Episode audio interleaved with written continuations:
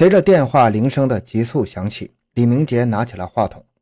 桃昌公安派出所值班民警报告：刚才管区内一对夫妇来派出所报案，他们的十一岁女儿小薇，某小学五年级学生，在放学回家的路上被一个男子骗到一座尚未竣工的楼房里强奸了，请区刑侦技术人员前来勘察现场。李明杰放下话筒，向桌上的台历扫了一眼。一九九九年九月十七日，他抬腕看了看表，晚上八点，又是一起强奸幼女案呢。李明杰的重拳在桌上猛地一砸，震得墨水瓶跳了跳。欢迎收听由小东播讲的《他连续强奸幼女四十人，是沈阳历史上头号色魔》。回到现场，寻找真相。小东讲故事系列专辑。由喜马拉雅独家播出。陶昌派出所管区是沈阳市大东区公安分局刑警大队专案三队的工作片。作为队长十多年来，李明杰接派出所报案的电话记不清有多少次了，但从没有一次像现在这样使他感到心头沉重，如同压上的一块巨石。九月九日，也是在陶昌派出所管区内发生了一起。歹徒强奸十一岁女学生的案件，没想到仅仅过了几天，在同一个派出所管区内又发生了第二起。犯罪分子真是无法无天，气焰嚣张。想想吧，一个活泼可爱的女孩子，一朵朵含苞未放的花蕾，爷爷奶奶、爸爸妈妈万分疼爱的心肝宝贝儿，却惨遭歹徒的蹂躏，真是让人痛心疾首。怎么不叫人对犯罪分子咬牙切齿？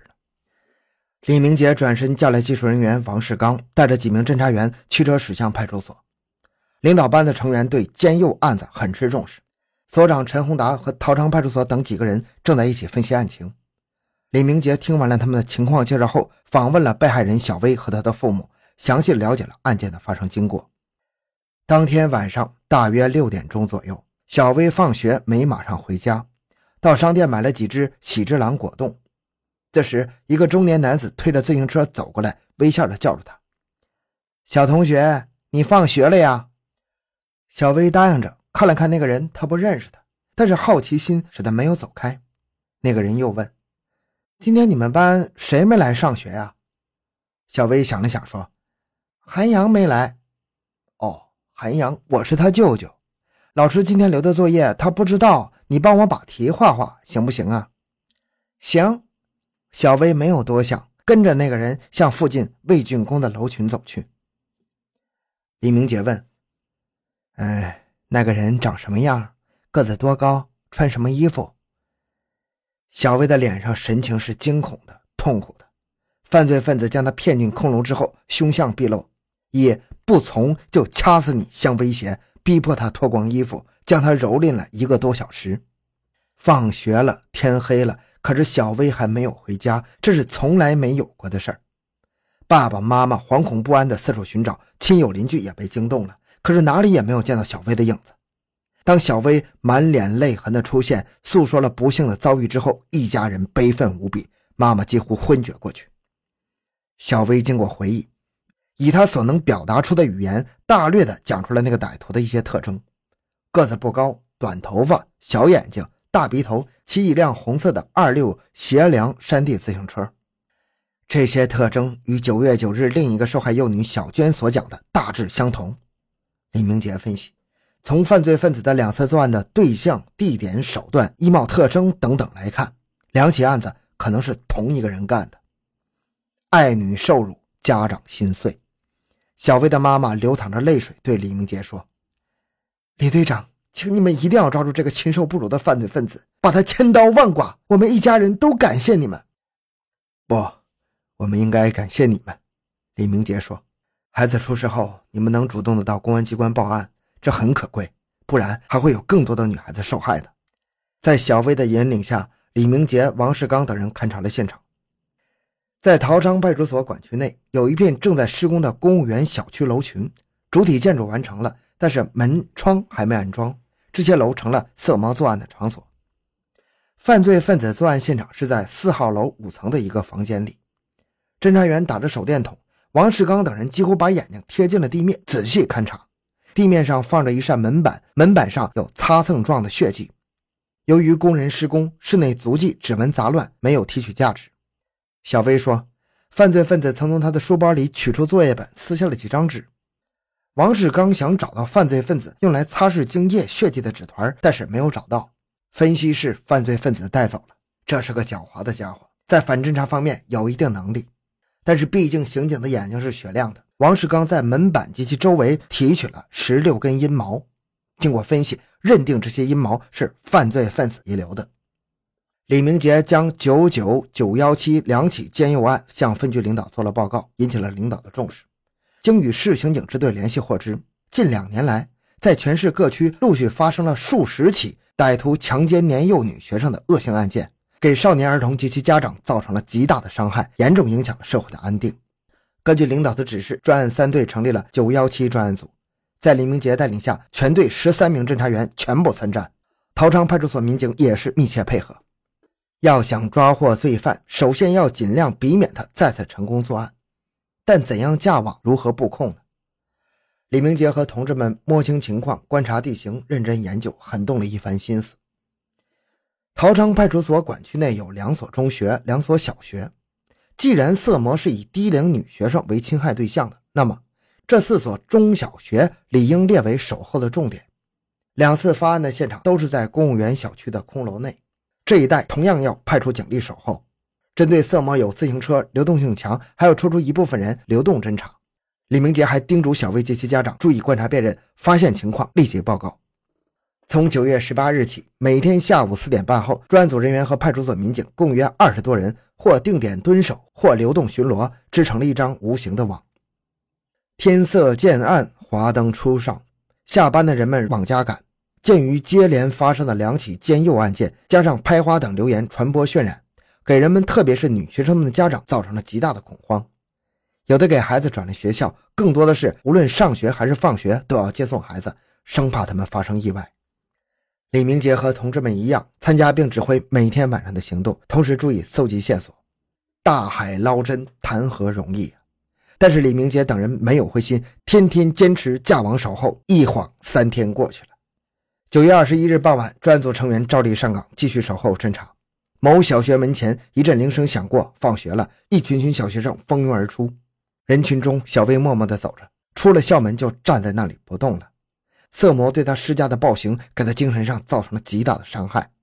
从原来的天真活泼变得沉默寡言，至今还没有从极度恐惧的阴影里摆脱出来。妈妈、爸爸不来接他，不敢再走出一步了。妈妈来了，小薇赶紧迎了过去，坐在妈妈自行车的后座上。人多，妈妈没有上车，推着车向家里的方向走去。忽然，小薇从后面拉了拉她的衣角，神态变得特别激动，低声说：“妈。”停一下，怎么了？那边那个人，小薇用手指着不远处，悄声地说：“就是民警叔叔让我找的那个坏蛋。”妈妈心头一震，向女儿手指的方向望去，果然有个上身穿深色夹克衫的中年男子扶着自行车，正在和一个刚放学的女孩子搭讪说着话。小薇，你看准了，错不了，就是他。妈妈两眼紧盯住那个人，喷出愤怒的火焰。她赶紧用电话与陶昌派出所联系，民警紧急出动，将那个中年男子带到派出所。李明杰闻讯，很快赶到派出所。大家还在暗暗思忖：这个人真的是那个色魔吗？孩子的指认会不会错呢？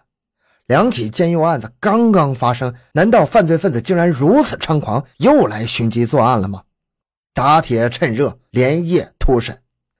被拘审的这个人名叫杨荣伟，三十六岁，住皇姑区白龙江街三号楼。他原来是辽宁省物资金属材料公司仓库的工人，现在在给红梅雪糕厂开车。他与妻子离异，有一个六岁的女儿。李明杰端详着这个人，体貌特征与所掌握的相符，抓他时没挣扎也没逃跑。此刻，他那两只狡黠的小眼睛眨巴眨巴的，显得镇定自若。受辱了一个多小时。孩子的眼睛是不会看错的。九九案的被害人小娟也指认杨荣伟就是那天强暴她的犯罪分子。不过，毕竟不是现行抓获，和这个家伙必有一番艰苦的较量。果然，面对讯问，杨荣伟来个闷声不吭，偶尔回答一句，也是先眨巴着小眼睛想了一阵，然后才勉强挤出一句。李明杰让侦查员速查他的根底，很快有了反馈。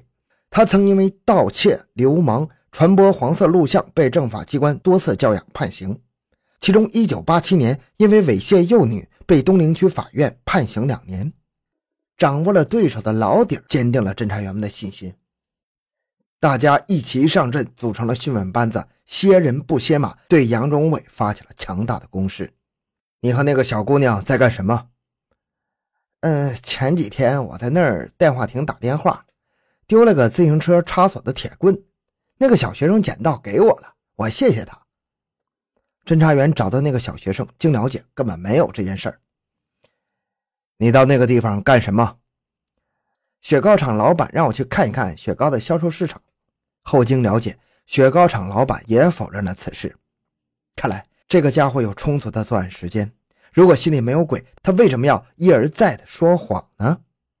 李明杰紧紧盯住杨荣伟那双躲闪不定的小眼睛，问：“你说，你是个什么人？好人还是坏人？”呃，我……杨荣伟想了想，斟酌着词句：“我我不是好人啊，但也不是坏人。我……”我改好了，改好了吗？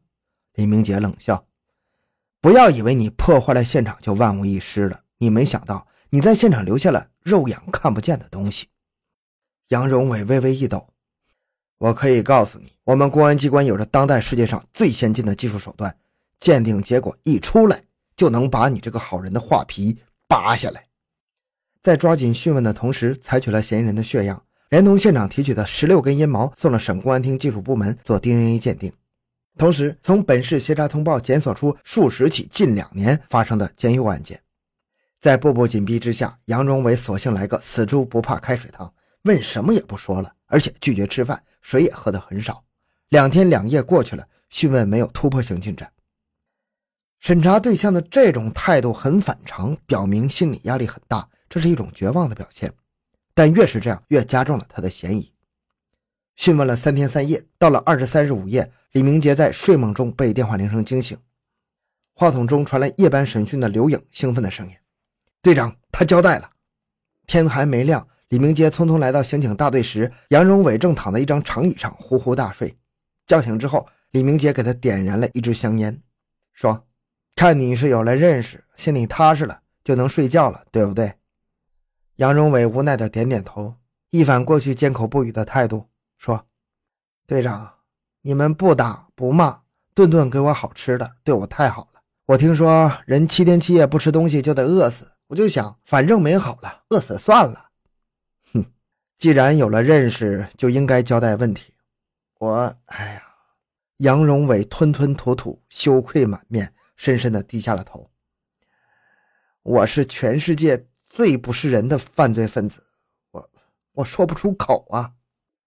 这个作恶多端的色魔居然这样自责，他彻底的缴械了，神情有些激动的说：“队长，沈阳强奸小女学生的案子都是我干的。”一语既出，震惊了室内所有参与审讯的人，一个个都睁大了眼睛。